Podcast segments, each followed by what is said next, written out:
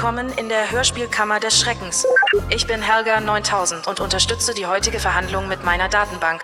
Heute geht es wieder ins Berlin des Jahres 1920 und damit auch wieder zu Walter Piefke, dem leicht beschränkten Detektiv mit der monotonen Sprechweise.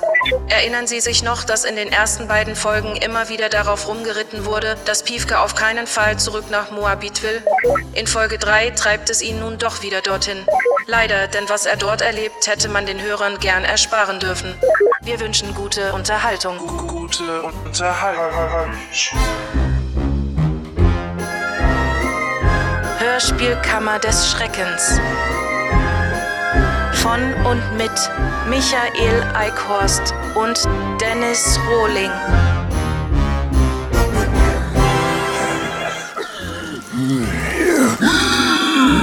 Halli, hallo, hallöle, verehrte Hörspielspasten. Wie heißt es immer so schön auf der Facebook-Seite der Hörspielkammer des Schreckens? Freitag ist Hörspielkammertag. Und das ist ja so richtig, denn heute ist Freitag. Und wenn man meiner riesigen Schleimspur gefolgt ist, kommt man nicht umhin festzustellen, dass ich nun im wunderbaren Gerichtssaal der Hörspielkammer bin. Ja, Freitag ist Hörspielkammertag. Und welche Freude, ich muss mich nicht mehr durch Papierakten wühlen. Wir haben endlich eine direkte Anbindung an den Server. Hm. Also, äh, ah, zur Verhandlung kommt das Hörspiel Das Monster von Moabit aus der Serie Gestatten Piefke. Und haben wir irgendeinen todesmutigen Kauknochen im Auditorium, auf den die völlig wertfreie Beschreibung Angeklagter zutrifft? Jawohl, Euer Ehren. Ja, so ist's richtig, mein kleiner Freund. Hm, Dann nehmen Sie doch gerne neben dem dödeligen Corona-Lazarus Platz. Neben wem? Neben Wursti. Hä? Mein rechter, rechter Platz ist frei. Lassen Sie das bitte nicht so klingen, als wären alle anderen Plätze vollgestopft mit Leuten, die um ihre Nähe buhlen, ja? Äh, Entschuldigung. Wieso sind Sie eigentlich letzte Woche nicht elendig kaputt gegangen? Was? Ich sagte, wieso sind Sie eigentlich letzte Woche nicht freihändig herumgegangen? Ach so, ich dachte schon. Äh, Aber was oh, meint er fängt an zu denken. Oh, das müssen wir ausnutzen. Also, Verfahren eröffnet. Hoppla, hopp. So. Ah, Schluss mit Zettelwirtschaft. Jetzt schlägt die Stunde der digitalen Revolution. Herr... Was ist denn jetzt los?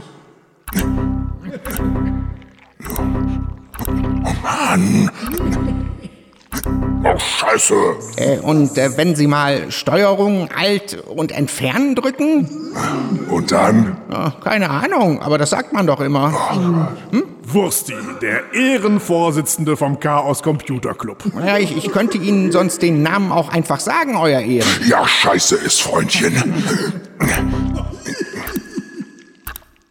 So, da ist es doch. Herr Topf, Markus Topf.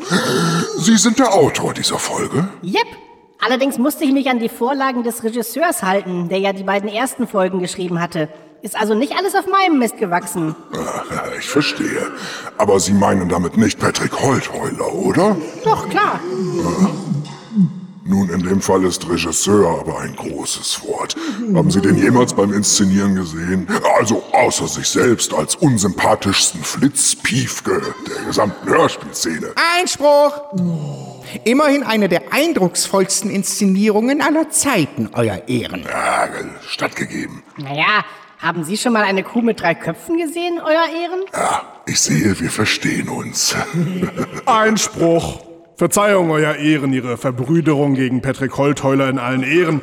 Aber Sie sollten es dem Angeklagten nicht zu leicht machen. Auch Herr Topf selbst hat alles dafür getan, dass das Hörspiel zu einem Hörverbrechen allerblödester Couleur wurde.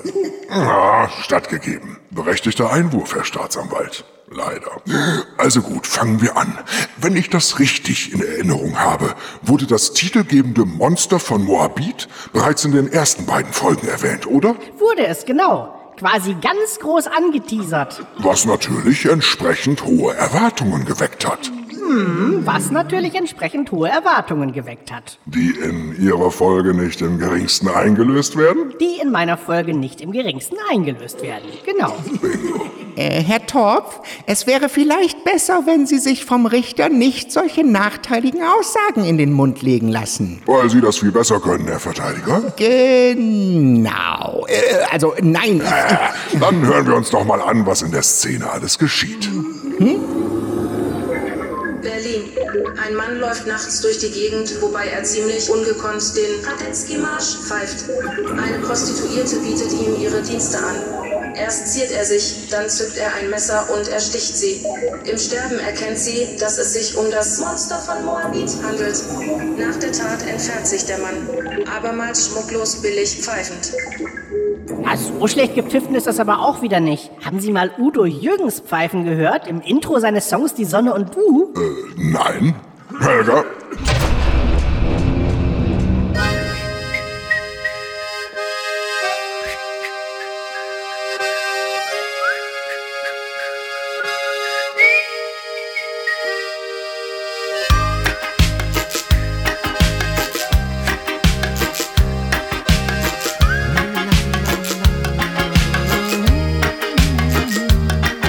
Das war ein super Sommer.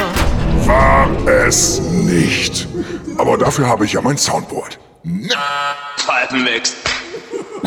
Ist das nicht ziemlich billig bei Stefan Raab und seinen damaligen TV-Total-Nippeln abgeguckt? Nein. Also, Am besten hören wir uns das Gepfeife in der Hörspielszene mal an. Ich bin wohl nicht gut genug für dein hochherrschaftliches Gehänge. Du feiner Pinkel. Ach, scher dir doch zum Teufel. Hey, was soll denn das jetzt? Nimm das Messer weg. Du bist das, wa? Du bist das Monster vom Morbid.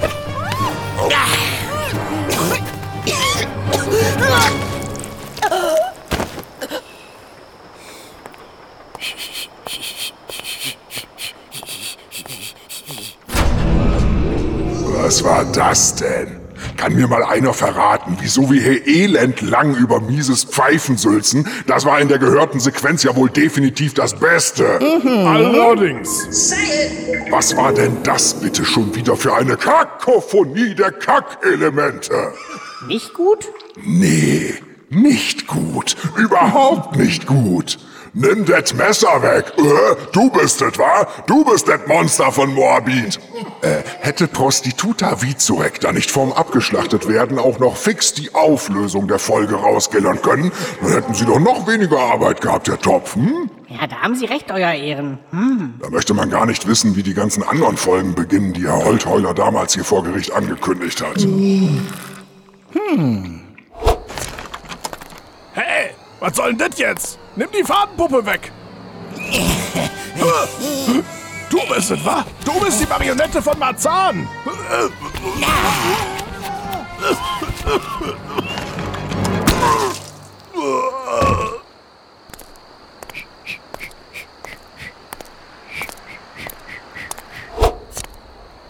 Hey, was soll denn das jetzt? Nimm die drei goldenen Haare weg. Du bist das, wa? Du bist der Teufel von Tempelhof. Hey,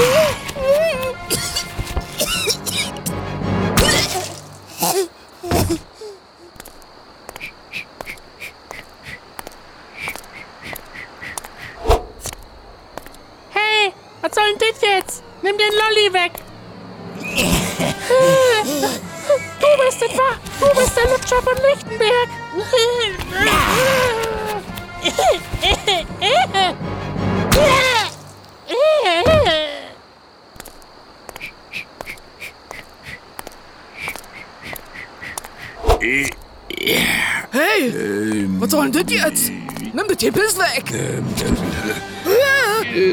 Du bist es, wa? Du bist der Tausend von Zehlendorf. So. Das hätten wir.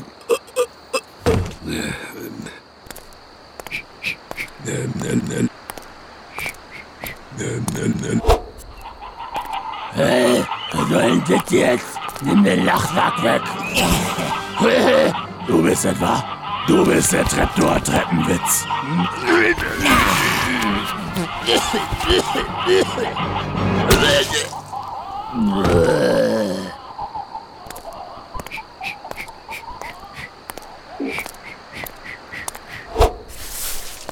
Hey, was soll denn das jetzt? Nimm die vollgewichste Socke weg. Du bist es, wa? Du bist die Potsdam von Potsdam.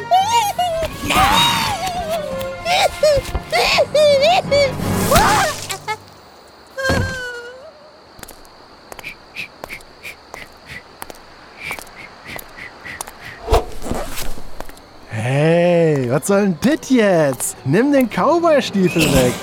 Ah, du bist es, wa? Du bist der Spacken von Spandau.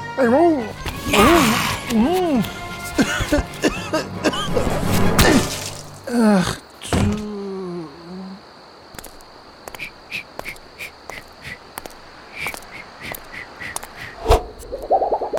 Hey, was soll denn das jetzt? Nimm den Piedel weg.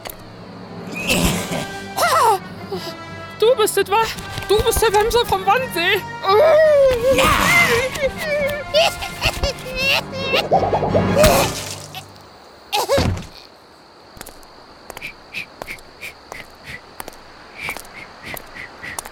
Herr Verteidiger!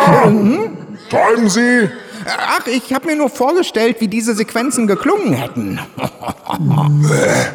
Bei der Verhandlung waren Sie doch noch gar nicht dabei. Woher wissen Sie dann bitte die Titel, die Herr Holtheuler damals zum Besten gab? Ähm, aus dem Hörspielkammer des Schreckens Podcast, Euer Ehren? Dem was? Sehr geehrte Besucher der Hörspielkammer des Schreckens, weitere Informationen finden Sie unter www.hörspielkammer.de. Übrigens, haben Sie schon die Hörspielkammer des Schreckens bei Ihrem Podcast-Anbieter abonniert? Nein? Dann holen Sie das unverzüglich nach. Und wenn Sie schon dabei sind, bewerten Sie direkt die aktuellste Folge positiv und den gesamten Podcast. Sollten Sie es vergessen oder negativ bewerten, führe ich an Ihnen die Order 67 aus. Sollten Sie auf Schläge stehen, tritt stattdessen Order 68 in Kraft. Vielen Dank für Ihre Aufmerksamkeit. Also, aber zurück zum Monster von Eat the Beat. Das ist doch die Art Szene, die man schon tausendmal gehört hat. Und meistens besser. Man muss natürlich nicht mit jeder Szene das Rad neu erfinden, aber eine kleine Variation des Altbekannten wäre durchaus schön. Was denn für eine Variation? Naja, ihr Hörspiel heißt Das Monster von Moabit. Und wir wissen aus den ersten beiden Folgen, dass besagtes Monster Frauen tötet. Nun hören wir in der ersten Szene einen Typ, der beschissen pfeift und kein Wort sagt. Und eine Nutte. Was denkt natürlich der Hörer? Keine Ahnung. Warum pfeift er so beschissen? Nein, Herr Topf. Also auch. Aber nicht nur.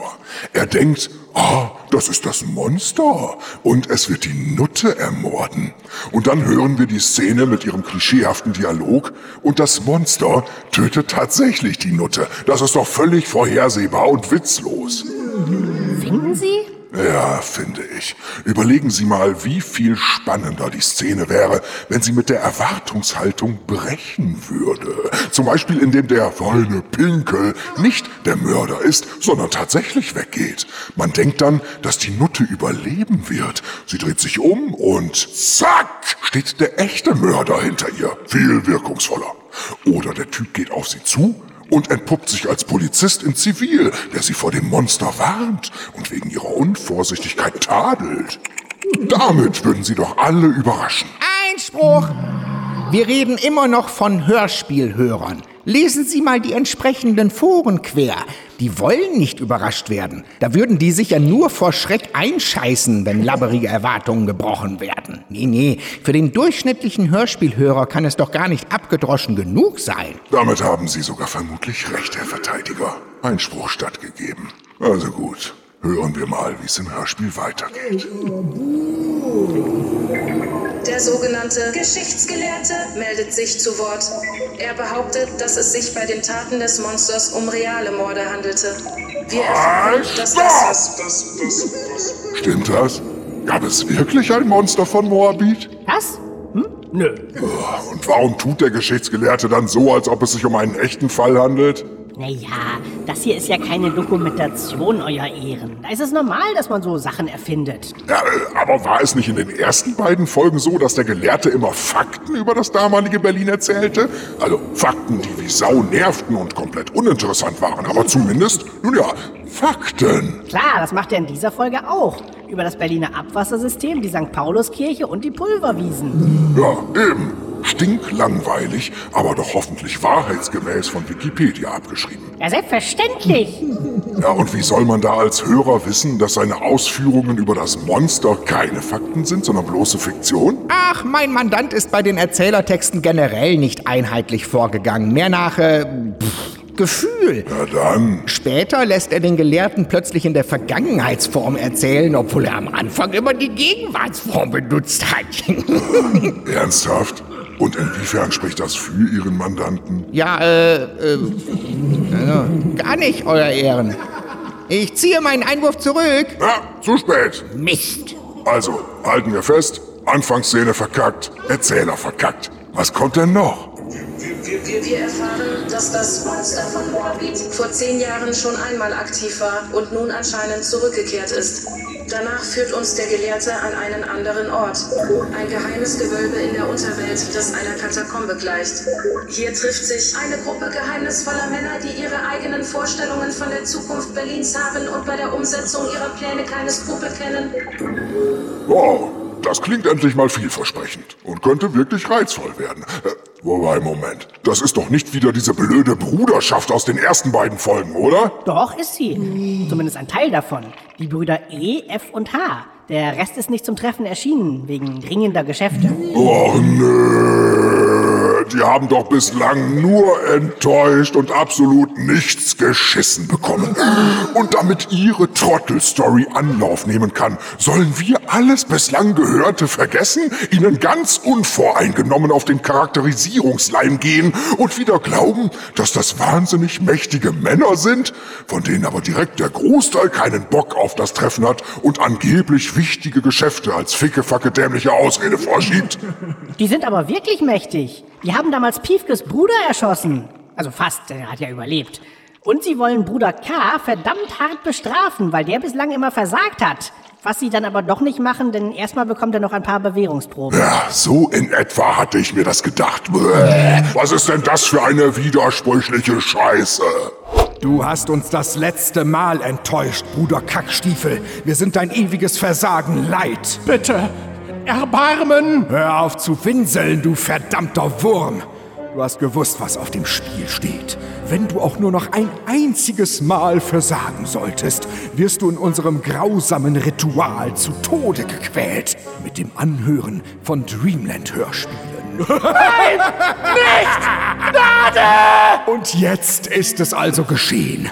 Du hast wieder versagt. Darum passiert jetzt was? Ich werde mit Dreamland-Hörspielen zu Tode gequält. Oh, aber nicht doch, hochverehrter Bruder Kackstiefel! Okay, wir haben dir mit dem Tode gedroht, wenn du uns noch einmal auf die Eier gehst mit deiner Unfähigkeit, aber vielleicht nimmst du doch besser Tor 2! Soll ich wirklich? Soll ich wirklich? fragt er.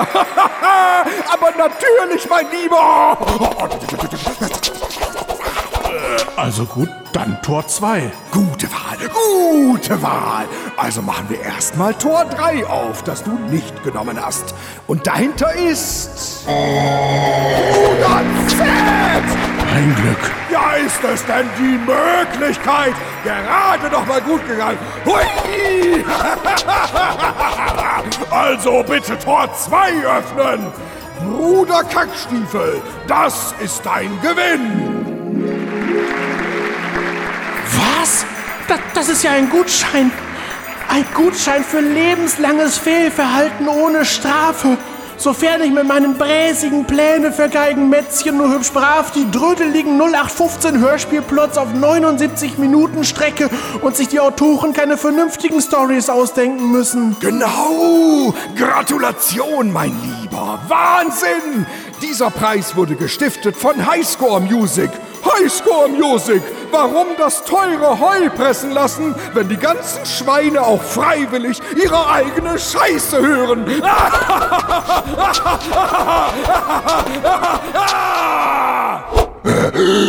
Und lassen Sie mich raten, das geheime Gewölbe, das einer Katakombe gleicht, klingt im Hörspiel. Keinen Deut anders als die mickrige Butze von Walter Piefke, genau. Ja, warum denn? Konnte man da keinen Gewölbehall verwenden? Äh, Euer Ehren, mit der Abmischung hat mein Mandant nichts zu tun. Ja, ich weiß. Ist aber trotzdem enttäuschend. Ja, das stimmt. Äh, Aber reinhören können wir doch mal. Na, meinetwegen. Meine werten Brüder, ich danke euch, dass ihr zu diesem kurzfristig anberaumten Treffen erschienen seid. Die anderen lassen sich entschuldigen, dringende Geschäfte. Ich hielt es aber für außerordentlich wichtig, dass wir keine Zeit verstreichen lassen und uns ohne Umschweife zusammensetzen, wenn auch nur im kleinen Kreise. Was ist der Grund für dieses Treffen? Etwa das Monster? Ja, Bruder Hahn. In gewisser Weise ist das richtig. Wie ist diesem Verrückten die Flucht gelungen? Und warum taucht er ausgerechnet jetzt auf?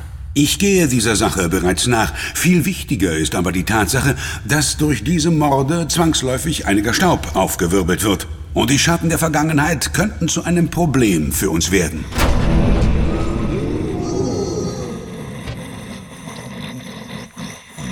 Euer Ehren.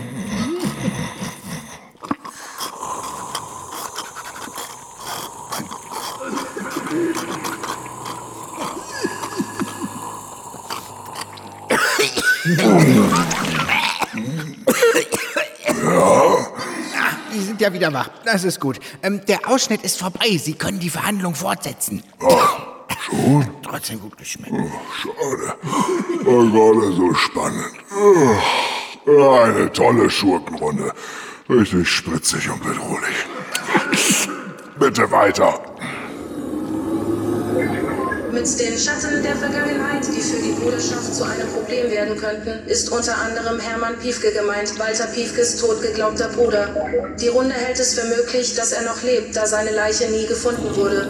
In dem Fall will man ihn dringend loswerden. Polizeikommandeur Uwe Kronberger alias Bruder K. soll Walter Piefke auf den Fall ansetzen. Die Bruderschaft bezweifelt zwar, dass Piefke seinen Bruder Hermann ausliefern würde, aber er soll sie zumindest auf seine Spur führen. Ist es wirklich schlau von der Bruderschaft Piefke zu involvieren? Wäre es nicht besser, den ganz außen vor zu lassen? Das geht ja nicht, dann können die seinen Bruder doch nicht finden. Und warum nicht? Ich denke, es handelt sich um eine mächtige Gruppe von Verschwörern. Und die bekommt es nicht hin, einen einzelnen Kerl in Moabit zu finden? Das würden ja sogar die drei Fragezeichen mit ihrer Telefonlawine problemlos schaffen. Und das sind Plagen.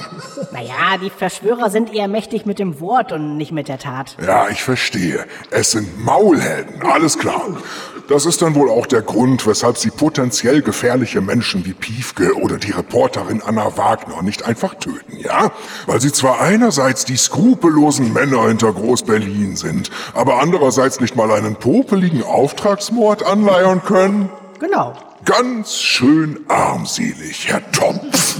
Aber ich sehe das richtig. Die Bruderschaft kennt die Identität des Mörders. Ja, Aber sie hat ihn nicht selbst aus der Nervenheilanstalt entlassen. offenbar nicht. Ja. Und dass er in Moabit Frauen tötet, ist für sie ein Problem. Richtig. Aber sie kann ihn nicht selbst aufspüren und aus dem Verkehr ziehen, wie die Gangster bei M, eine Stadt sucht einen Mörder, sondern braucht dafür die Hilfe von Kommandeur Kronberger, der seinerseits auch nicht dazu in der Lage ist, sondern die Hilfe von Piefke benötigt. Das müssen wir alles so hinnehmen, ja? Ja, genau. Ein bisschen unglaubwürdig vielleicht, aber irgendwie muss ich unseren Piefke ja in die Geschichte reinkriegen. Also, meinetwegen müssen sie das nicht. Aber weiter im Text. Walter Piefke liegt im Restaurant mit dem Kopf auf dem Tresen und schnarcht. Der Schupo Görz weckt ihn, indem er ihm einen Eimer mit Putzwasser über den Kopf schüttet. Oh, ganz schön dreist. Na, das lässt sich Piefke ja definitiv nicht gefallen. Und in Schupos gibt er ja immer gern Kontra. Ich nehme an, er startet wieder eine Prügelei, so wie in Folge 2 mit dem Polizisten, den Manfred Lehmann gesprochen hat. Oder spielt ihm wieder einen Streich. Sagen Sie nichts. Das hören wir uns direkt an.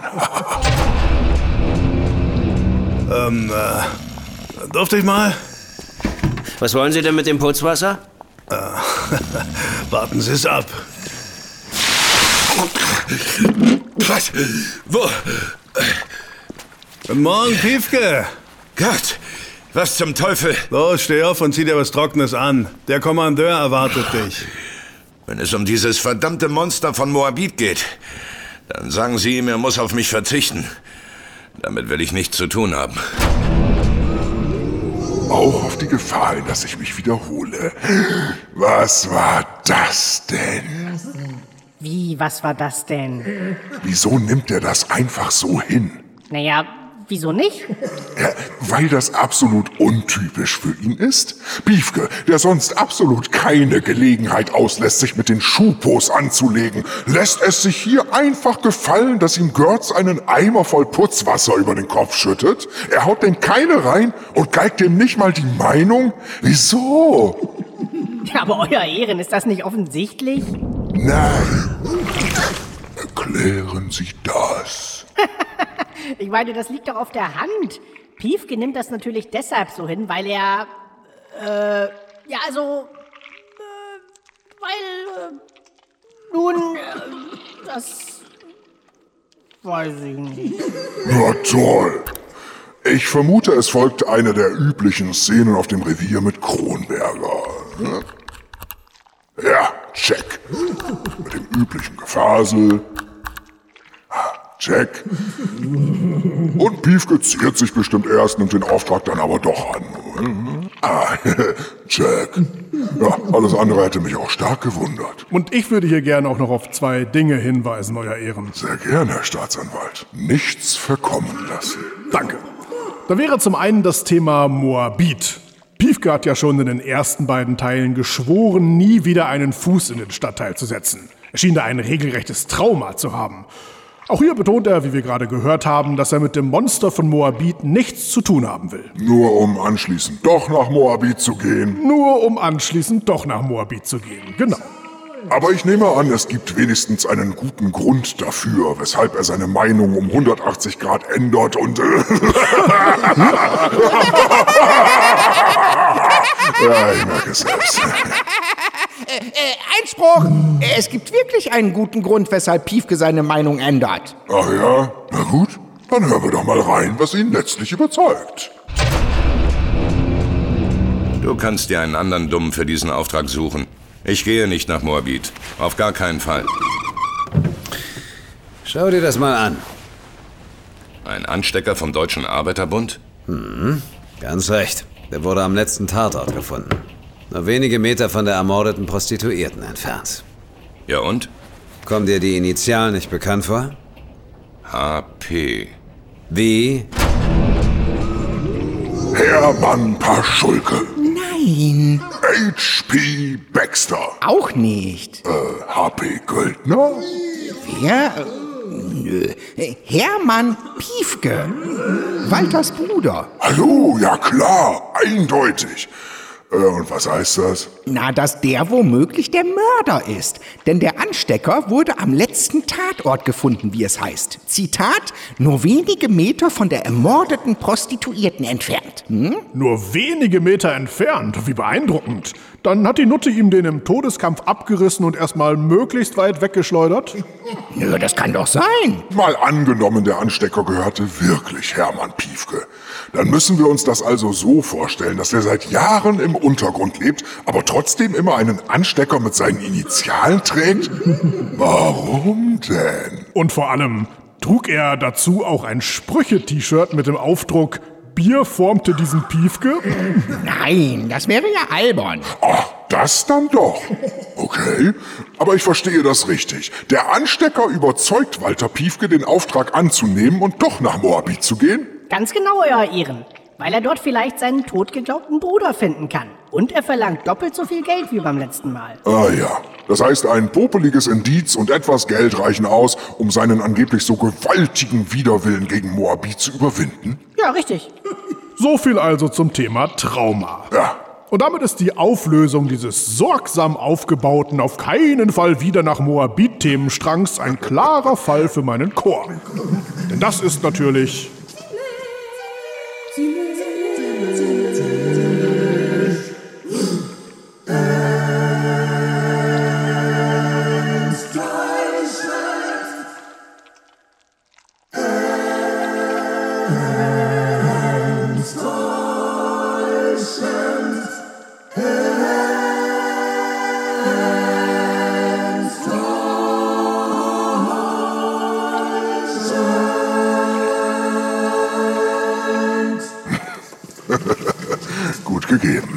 Einspruch! Das kann ich auf keinen Fall so stehen lassen. Oh, dann finden Sie das also nicht enttäuschend? Ja, doch, das schon. Nur ist der Anstecker gar nicht die einzige Spur, die zu Hermann Piefke führt. Kronberger meint, dass einiges darauf hindeutet, dass der das Monster ist. Und das wäre konkret? Hm? Äh, keine Ahnung. Herr Topf? Wie? Äh, Sie lassen Kronberger sagen, dass einiges auf Hermann Piefke als Monster hindeutet. Äh, nämlich was? Ach so, so einiges eben. Toll! Das heißt, Sie haben sich da nichts ausgedacht? Ach, Unsinn. Natürlich hat er sich... Äh, Sie haben sich da wirklich nichts ausgedacht, oder? Nee, wozu auch? Piefke fragt ja nicht nach. Ah, Mann. Jetzt stehe ich komisch da. Aber Sie sitzen doch, Herr Verteidiger. Mann, ich wollte nicht lachen. Ach, und übrigens, die Frage, ob Hermann Piefke das Monster ist, wäre noch eine Unze spannender gewesen, wenn nicht bereits in der Szene mit der Bruderschaft klar gesagt worden wäre, dass ein anderer Kerl das Monster ist. Ach, stimmt ja. Hatte ich ganz vergessen. Gibt's denn sowas? Bei Ihnen? Andauernd. So, und weil der ganze Mist hier schon wieder über eine halbe Stunde geht, vertage ich den Prozess auf nächste Woche. Ich hoffe, das ist im Sinne aller Beteiligten. Alles klar, keinerlei Einwände. Vielen Dank. Bis dann, ihr Spagulis. Hörspielkammer des Schreckens. Von und mit Michael Eickhorst und Dennis Rohling. Die Rollen und ihre Besetzung. Dennis Rohling als Richter, Verteidiger, Mörder sowie Anführer der Verschwörer. Michael Eickhorst als Angeklagter Markus Topf, Bruder Kackstiefel, Staatsanwalt sowie Mann 1 bis 4. Jürgen Thurmann als Zausel von Zehlendorf. Verena Rohling als Frau 1 bis 4 sowie Helga 9000.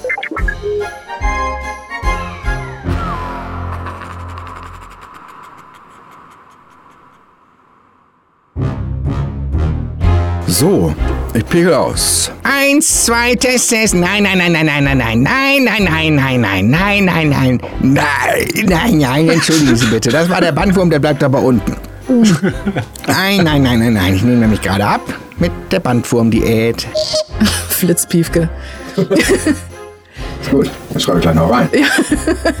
Haben Sie den jemals beim Inszenieren gesehen? Also außer sich selbst als unsympathischste Flitzpiefke. Danke, Verena! Verzeihung, Euer Ehren, Ihre Verbrüderung gegen Patrick Holtheuler. Herr Topf, es wäre vielleicht besser, wenn Sie sich vom... Herr Topf, es wäre vielleicht besser, wenn Sie sich... Oh Mann, ich will doch altklug wirken. Kannst du ein Ach du im Weghauchen? Ach du. Wo sich's immer so hinentwickelt, wenn man nichts vorgibt und vier verschiedene hinkriegen muss. Ja, allerdings. Und wieder drei neue Töne kennengelernt. Ja, nicht schlecht. Ach, ich habe mir nur vorgestellt, wie diese Sequenzen geklungen hätten.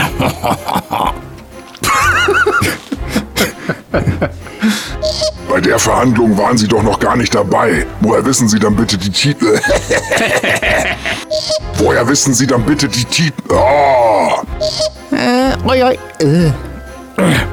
Aber ich verstehe das richtig. Der Anstecker überzeugt Walter Piefke. Äh, Ich habe es nicht richtig verstanden.